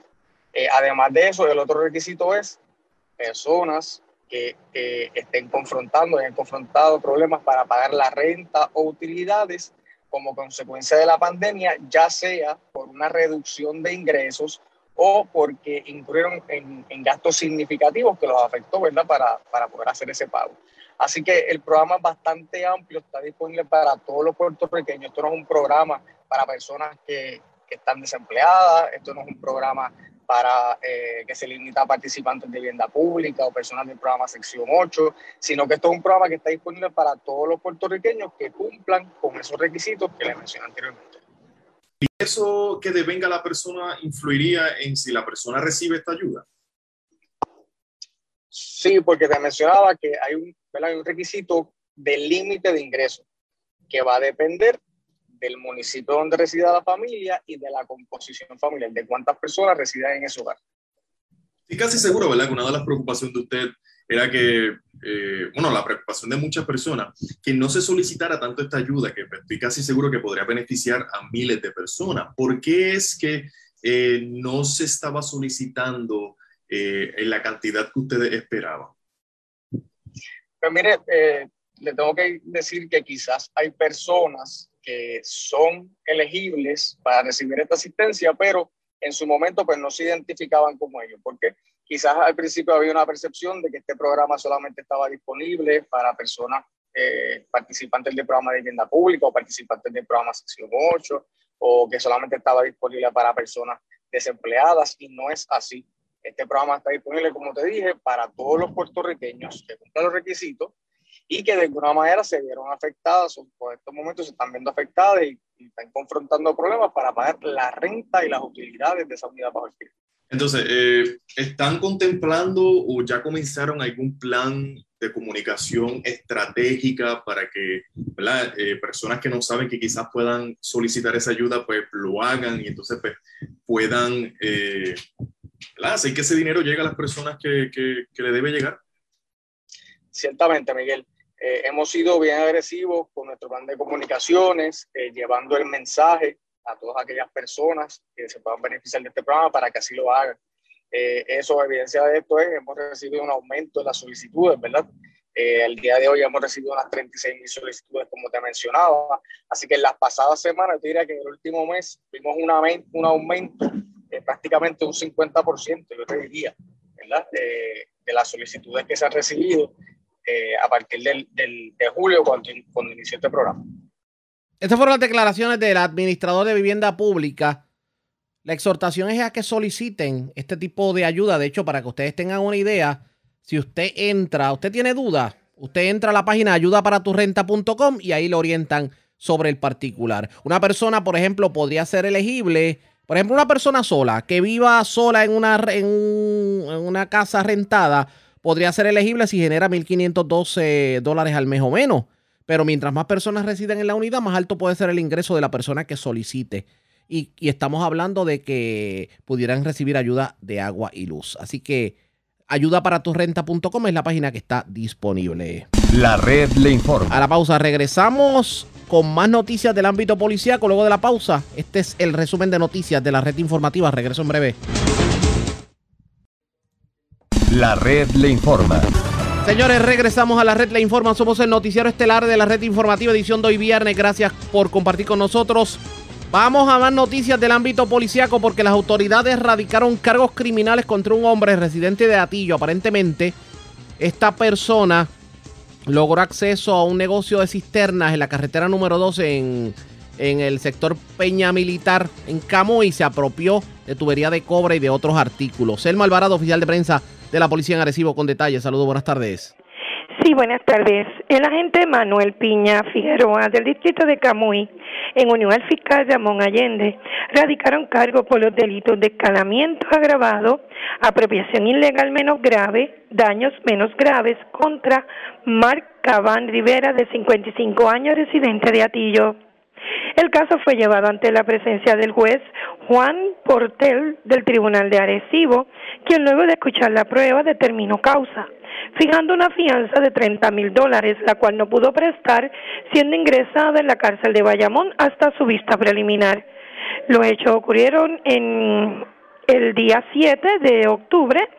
En, alegadamente logró acceso al negocio Gire cisternas y más, ubicado en la carretera número 2 del barrio Puente, sector Peña Militar, en el pueblo de Camuy, donde se apropió ilegalmente de tubería de cobre y otros artículos. Alvarado, tengo entendido que también una persona se arrestó en Ciales, aparentemente tiene una orden de arresto por sustancias controladas. ¿Qué información tenemos sobre ese incidente? Sí, tenemos que la agente José Allende Torres de la División de Arresto y Allanamiento del área de Arecibo, bajo la supervisión del sargento Miguel Pérez Martí, diligenciaron una orden de arresto en el sector Loma del barrio Los Rosarios en el pueblo de Ciales. Se logró el arresto de Waldemar Sánchez Cruz, de 36 años, residente del mencionado lugar.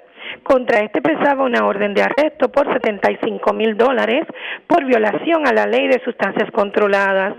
La orden fue pedida por la juez Cindy Irizarry Casiano del Tribunal de Primera Instancia de Arecibo y diligenciada por el juez Juan Portel Maldonado.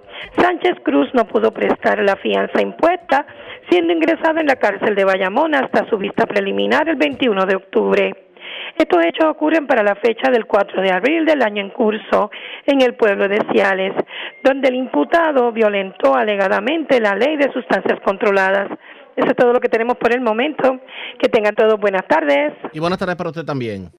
Gracias, era el Malvarado, oficial de prensa de la Policía en Arecibo. Del norte vamos al sur de Puerto Rico porque una persona fue ultimada a balazos, hecho ocurrido anoche en la calle Mario Brachi en Juana Díaz. Luz Morel, oficial de prensa de la Policía en Ponce con detalles. Saludos, buenas tardes. Sí, muy buenas tardes a todos. A eso de las 9 y 36 de la noche fue recibida eh, inicialmente una llamada al cuartel del distrito de Juana Díaz y posteriormente mediante el sistema de emergencia eh, informando sobre detonaciones y persona herida de bala. Eh, se había informado inicialmente que la misma había sido en la urbanización Monclova del mencionado municipio. Ah, posteriormente se informó que agentes llegaron a la calle Mario Brachi, que esta calle es aledaña, cercana a la urbanización, oh. donde posteriormente que informaron que fue encontrado en el área del balcón de una residencia en la calle Mario Brachi el cuerpo de un hombre el cual presentaba varias heridas de bala en el cuerpo que le causaron la muerte en el lugar. El, el occiso fue identificado como Néstor Luis Brevan Pujal, de 44 años. Además, se nos informó que este poseía expediente criminal por delitos de ley de armas y de sustancias controladas. Según se informó la, la policía que estos hechos ocurrieron en residencia de una hermana y la cual se encontraba en el interior de la misma con dos menores, quienes resultaron ilesos. La investigación del caso está a cargo del agente Héctor Capa de homicidios en unión al fiscal Alberto Flores y la escena fue trabajada por los técnicos Harry Natal y Pedro Castro de Ciencias Forenses. Cabe informar que en medio de este incidente fueron reportados unos daños por impacto de proyectil a un vehículo de motor. Este fue descrito como un Honda modelo a color, color verde, eh, cual es perteneciente a un residente de la mencionada calle. Nadie al momento fueron reportados heridos. Eso es lo que tenemos hasta el momento. Gracias por la información. Buenas tardes. Gracias, era Luz Morel, oficial de prensa de la policía en Ponce, del sur de Puerto Rico. Vamos al noroeste de Puerto Rico porque se, se erradicaron faltas contra un joven de 16 años, vecino de Moca, aparentemente.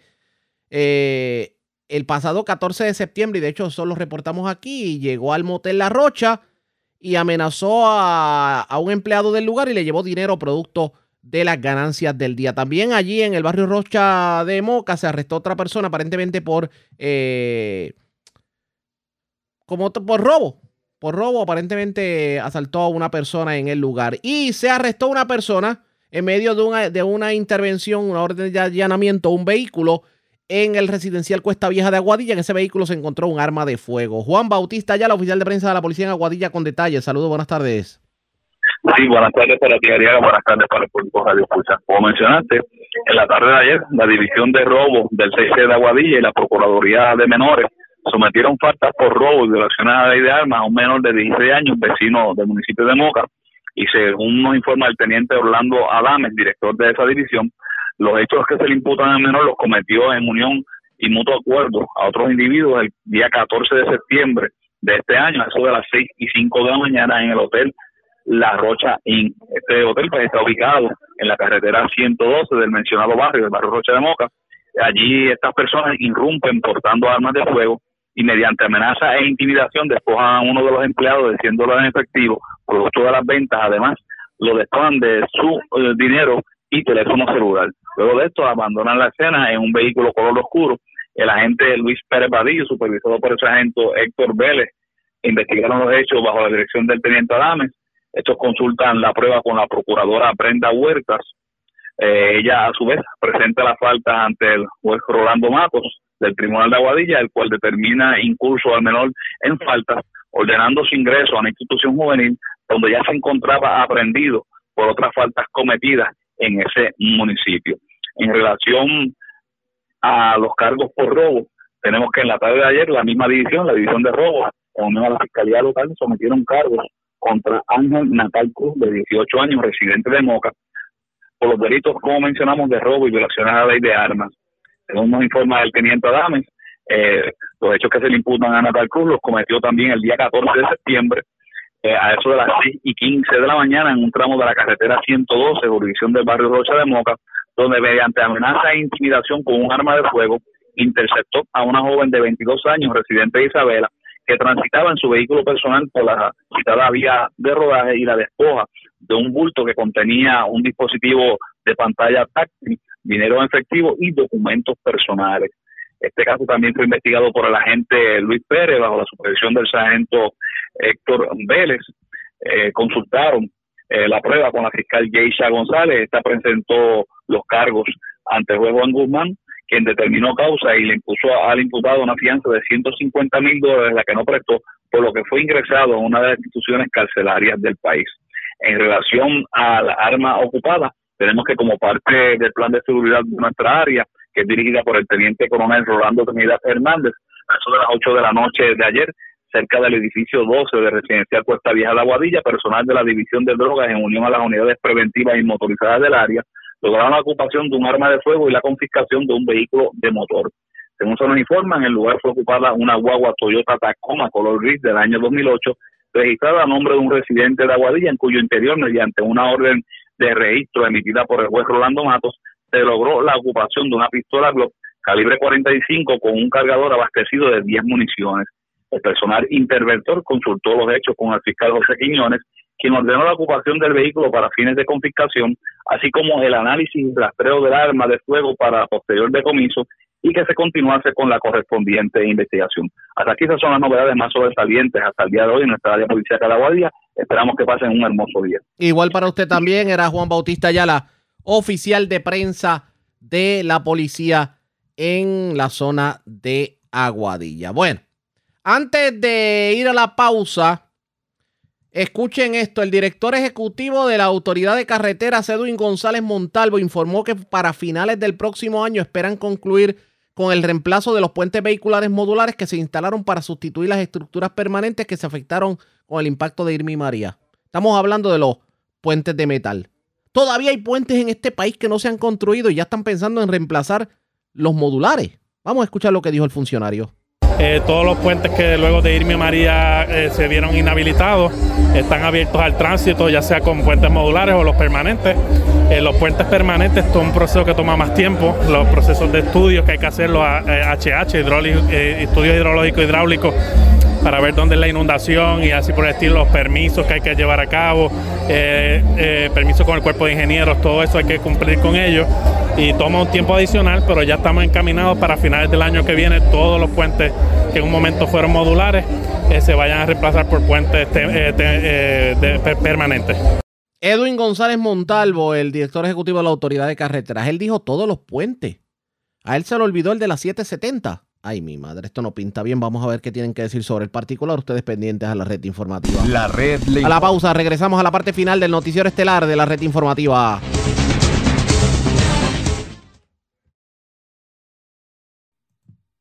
La red le informa. Bueno, señores, regresamos esta vez a la parte final del noticiero estelar de la red informativa de Puerto Rico. ¿Cómo está Estados Unidos? ¿Cómo está el mundo a esta hora de la tarde? Vamos con DN, nos tienen un resumen completo sobre lo más importante acontecido en el ámbito nacional e internacional. En Texas, un juez federal ha bloqueado de forma temporal la prohibición casi total de los abortos en el estado, concediendo la solicitud de emergencia del Departamento de Justicia de Estados Unidos de detener la ley mientras los tribunales consideran su legalidad. En su fallo, el juez Robert Pittman afirmó que la prohibición de Texas es inconstitucional y dijo al respecto, este tribunal no sancionará ni un día más esta ofensiva privación de un derecho tan importante. Líder de la minoría republicana en el Senado de Estados Unidos, Mitch McConnell, dijo este miércoles que permitirá una extensión de emergencia del límite de la deuda federal hasta diciembre. De esta manera se eludiría hasta esa fecha el riesgo de que el país incurra en un incumplimiento de pagos. El líder de la mayoría demócrata del Senado, Chuck Schumer, afirmó que es probable que la extensión se vote este jueves. La Organización Mundial de la Salud ha aprobado la primera vacuna contra la malaria o paludismo que será administrada a la población infantil de países del África subsahariana. La OMS dijo que el programa piloto de inmunización que se realizó en Ghana, Kenia y Malawi demostró que la vacuna es segura y que redujo los cuadros graves de malaria en un 30% entre los menores participantes. El director general de la OMS, Tedros Adhanom Ghebreyesus, señaló que la vacuna es una gran victoria en la lucha contra una de las peores enfermedades contagiosas del mundo. La tan esperada vacuna antipalúdica infantil representa un gran salto adelante para la ciencia, la salud de los niños y la lucha contra esta enfermedad. Al añadir las herramientas ya disponibles para prevenir el paludismo, podremos salvar la vida de decenas de miles de niños cada año.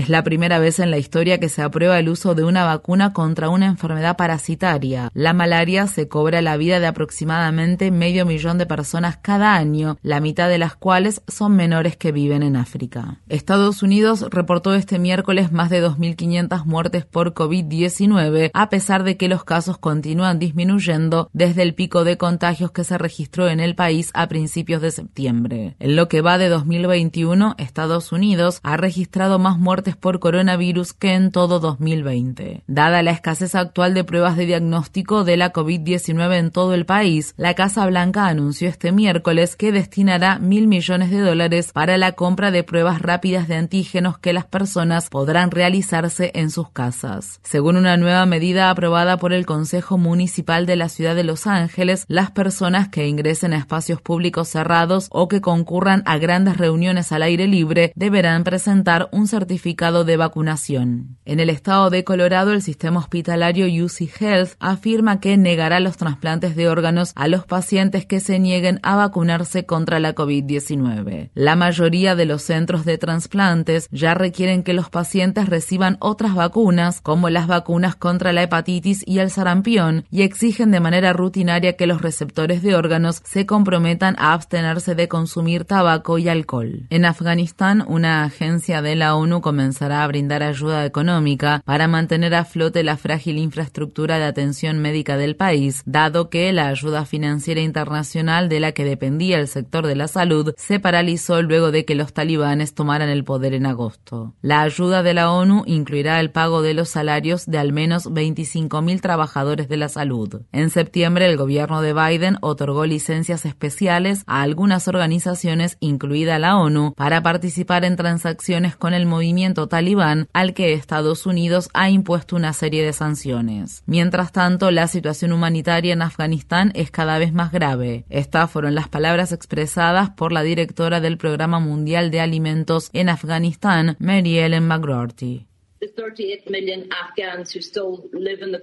Los 38 millones de afganos que aún viven en el país se están adaptando a una nueva realidad. La situación es sumamente triste. Durante estas semanas, la crisis humanitaria se ha intensificado a gran escala y a un ritmo exponencial. La crisis está impulsada por décadas de conflicto y por las crecientes presiones del cambio climático.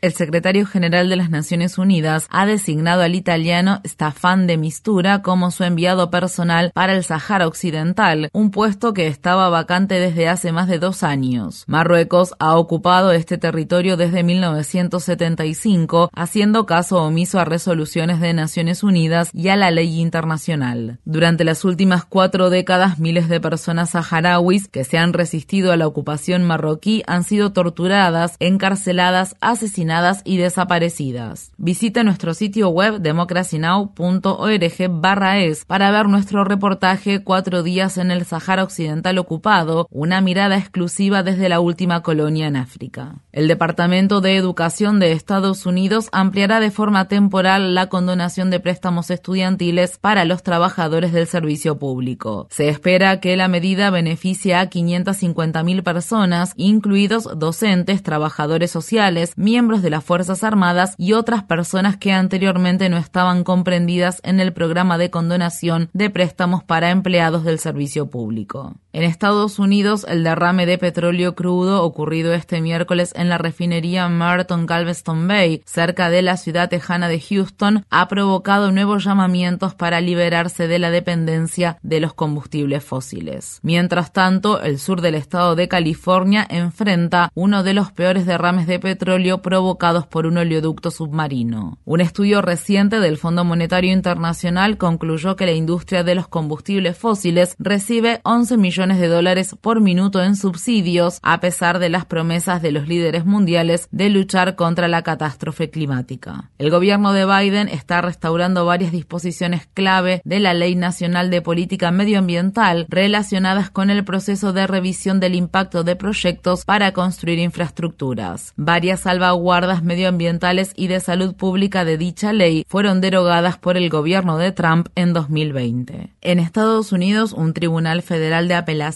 ha bloqueado una ley del estado de California que prohíbe las cárceles privadas, argumentando que socava la autoridad del gobierno federal para implementar políticas de inmigración. La ley de California, que entró en vigencia en 2020, prohíbe celebrar nuevos contratos o renovar contratos existentes con prisiones privadas y elimina de forma gradual todos los centros de detención privados para 2028, incluidas las cárceles de inmigración administradas por asignación del Servicio de Inmigración y Control de Aduanas de Estados Unidos. Las autoridades del estado de California afirman que apelarán el fallo. Un tiroteo ocurrido este miércoles en una escuela secundaria de la ciudad de Arlington, en el estado de Texas, dejó cuatro personas heridas. El sospechoso del ataque, un estudiante de 18 años, ha sido detenido. Este nuevo tiroteo provocó nuevos llamamientos para endurecer las leyes de control de armas en Texas. El mes pasado, entró en vigencia la ley estatal que permite a las personas portar armas de fuego sin una licencia siempre que no tengan antecedentes de haber infringido la ley estatal o federal. En Estados Unidos, en el estado de Colorado, trabajadores de cinco plantas de distribución de Amazon solicitaron el estatus de acción colectiva para llevar adelante una demanda contra la empresa. Los trabajadores alegan que Amazon se negó a pagarles por el tiempo que pasaron haciéndose exámenes de diagnósticos de la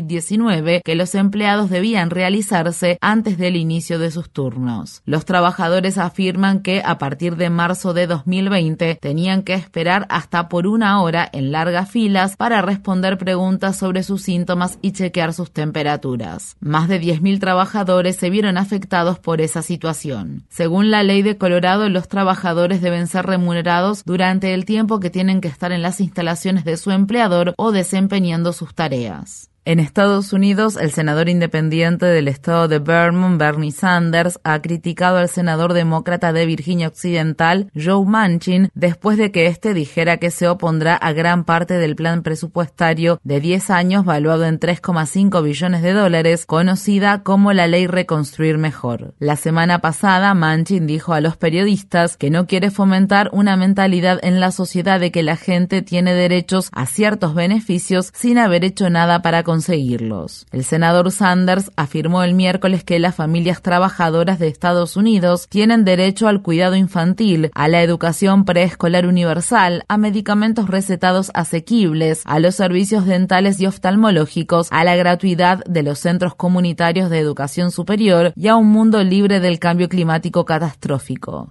La red le informa. Bueno, señores, enganchamos los guantes. Regresamos el próximo lunes, día feriado a la hora acostumbrada cuando nuevamente a través de Cumbre de Éxitos 1530 de X61 de Radio Grito y de Red 93 que son las emisoras que forman parte de la red informativa le vamos a llevar a ustedes el resumen de noticias de mayor credibilidad en el país hasta entonces que la pasen bien.